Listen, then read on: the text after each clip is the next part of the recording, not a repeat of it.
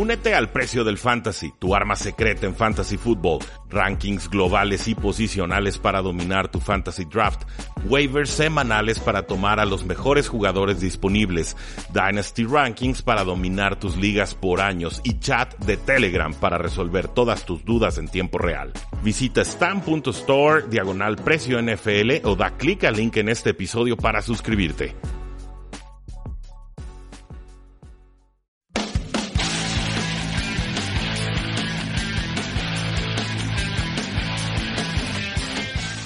Saludos a todos, bienvenidos a un programa más de Tres y Fuera, donde la NFL no termina y nosotros tampoco. Mi nombre es Rudy Jacinto y estamos listos para entrarle de lleno a la semana 2 de acción NFL con un Thursday Night Football muy prometedor, un duelo divisional intenso entre los Baltimore Ravens que visitan a los Cincinnati Bengals este jueves 11 de septiembre de 2018. Nuestras formas de contacto ya las conocen, facebook.com diagonal 3 y fuera, en Twitter como arroba NFL, nuestra página web 3 y fuera.com y el podcast para que se suscriban desde su celular 3 y fuera NFL. Es un duelo eh, complicado el que nos espera el día de hoy para analizar. Va a ser un programa un poco más corto, no se preocupen. Ya del resto de las predicciones semanales las daremos, eh, no sé si el viernes o el sábado, pero definitivamente ya no se las voy a estar mandando el domingo eh, muy temprano.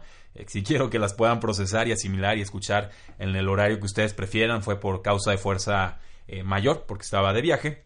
Pero este juego de los Baltimore Ravens y los Cincinnati Bengals tiene a los favoritos, o más bien tiene como favoritos a los Baltimore Ravens por un punto, lo cual eh, en primera instancia me sorprende un poco. Eh, Baltimore visita, eso es, eh, obviamente cuando visitas pues hay un descuento de puntos en ese sentido, entonces si están de visita y son favoritos, aunque sea por un punto, significa que por lo menos Las Vegas cree que Baltimore es mejor o Las Vegas cree que el entusiasmo del público va a ser tal que hay que cubrirse un poco las espaldas y castigar esa línea eh, a favor de los Bengals y en contra de los Baltimore Ravens. La línea total está en 44 puntos, lo cual significa que eh, se espera que los dos equipos anoten 22 puntos cada uno.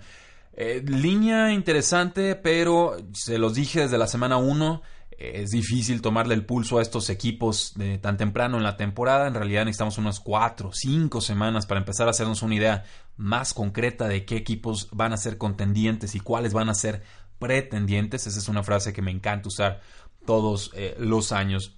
¿Qué pasa del lado de los Cincinnati Bengals y su eh, ofensiva? Y, el punto este del beneficio de la duda a las defensas. Eh, quiero, quiero darle el beneficio de la duda a las defensas. Yo creo que este no va a ser un partido vistoso. No creo que este vaya a ser un partido con muchos puntos.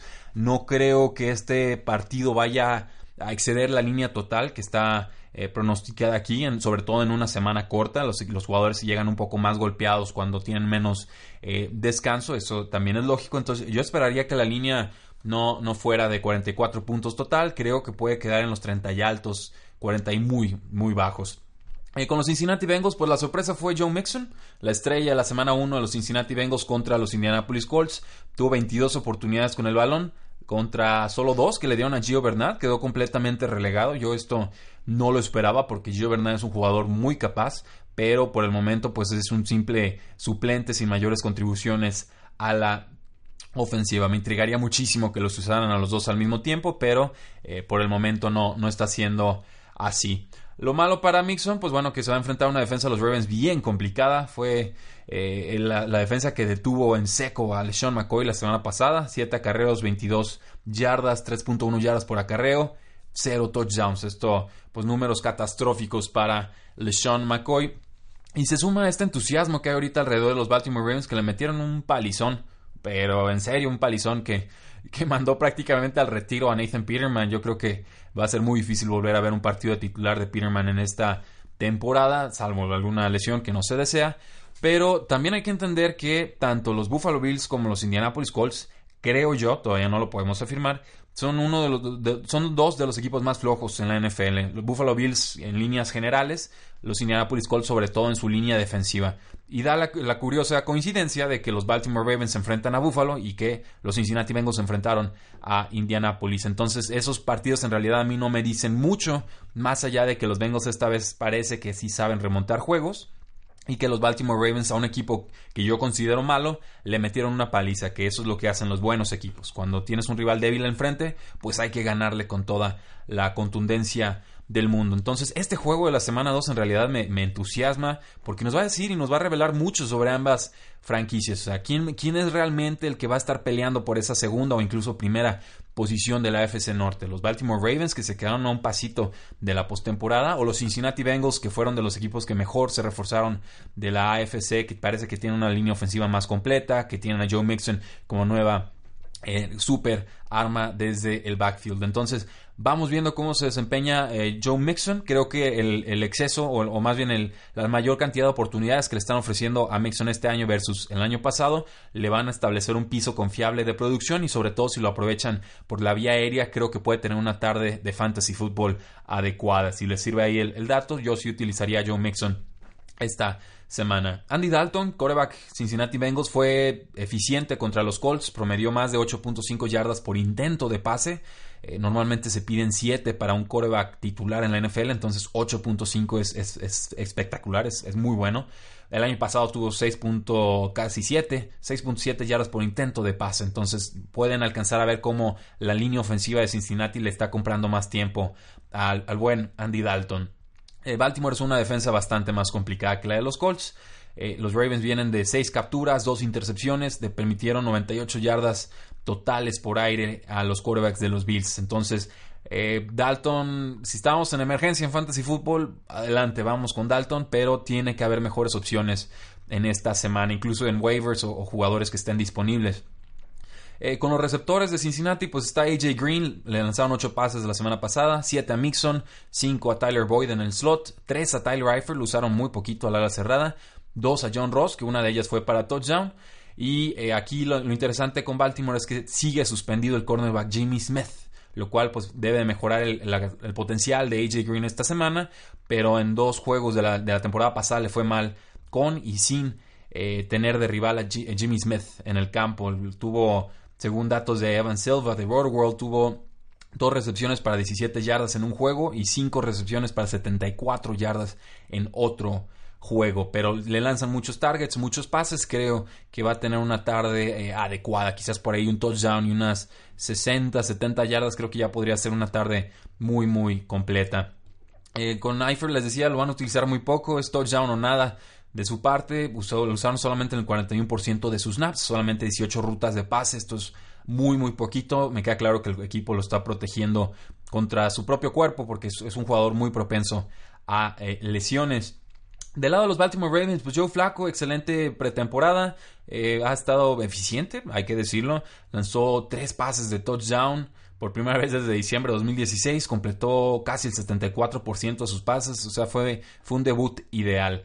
Definitivamente nada que reprocharle ahí a Joe Flaco, pero yo soy muy optimista sobre la defensiva de los Cincinnati Bengals. Me parece rápida, me parece talentosa, me parece joven, me parece subestimada. Eh, me, gusta esta, esta línea de los Cincinnati Bengals para detener o contener el juego terrestre. Eh, aunque eso sí, sigue suspendido linebacker Bontes Perfect, que es problemático pero talentoso.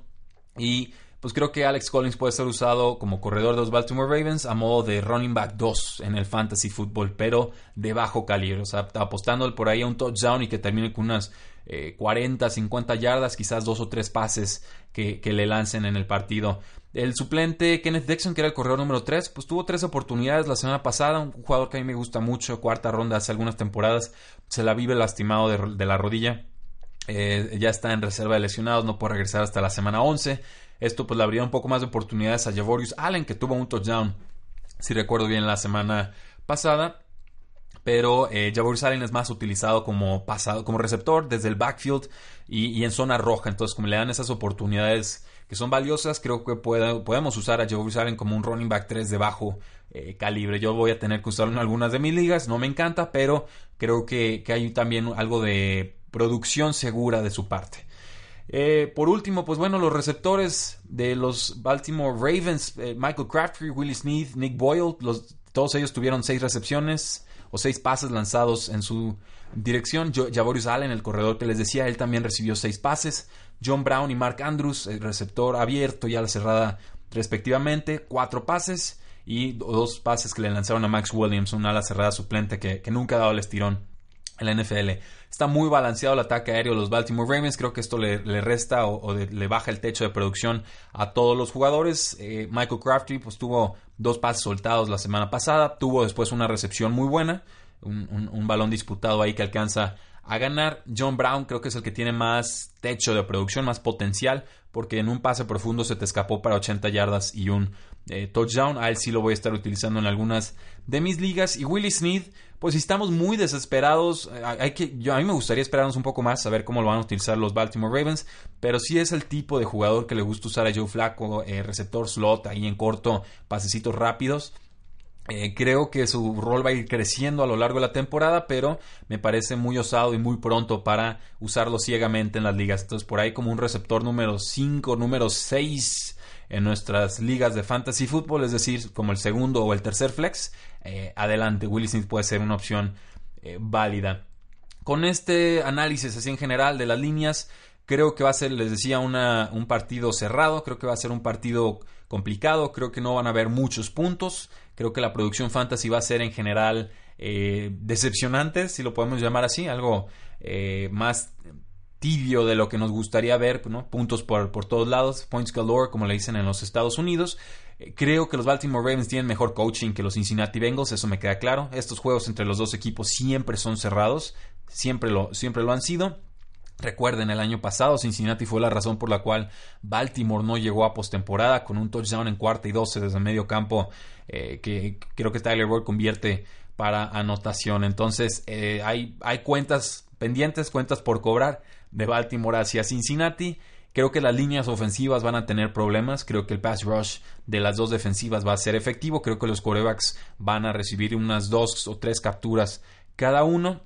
Pero eh, por ser local, creo que le voy a dar la, la, ventaja, el beneficio de la duda a los Cincinnati Bengals en un juego que se debe resolver por ahí de 17-14, 17-16. Uno de estos juegos retro donde los, los, los golpes son fuertes, están a la orden del día y las ofensivas aéreas pues quedan un tanto neutralizadas salvo dos o tres jugadas muy explosivas. Así estoy viendo este partido, entonces vamos a dar a los Cincinnati Bengals como ganadores. ¿Están de acuerdo no están de acuerdo? Ya lo saben, facebook.com diagonal 3 y fuera, twitter arroba paradoja NFL, 3 y fuera.com y el podcast 3 y fuera NFL. Muchísimas gracias, síganse divirtiendo, platicamos más esta semana. De la NFL no termina y nosotros tampoco.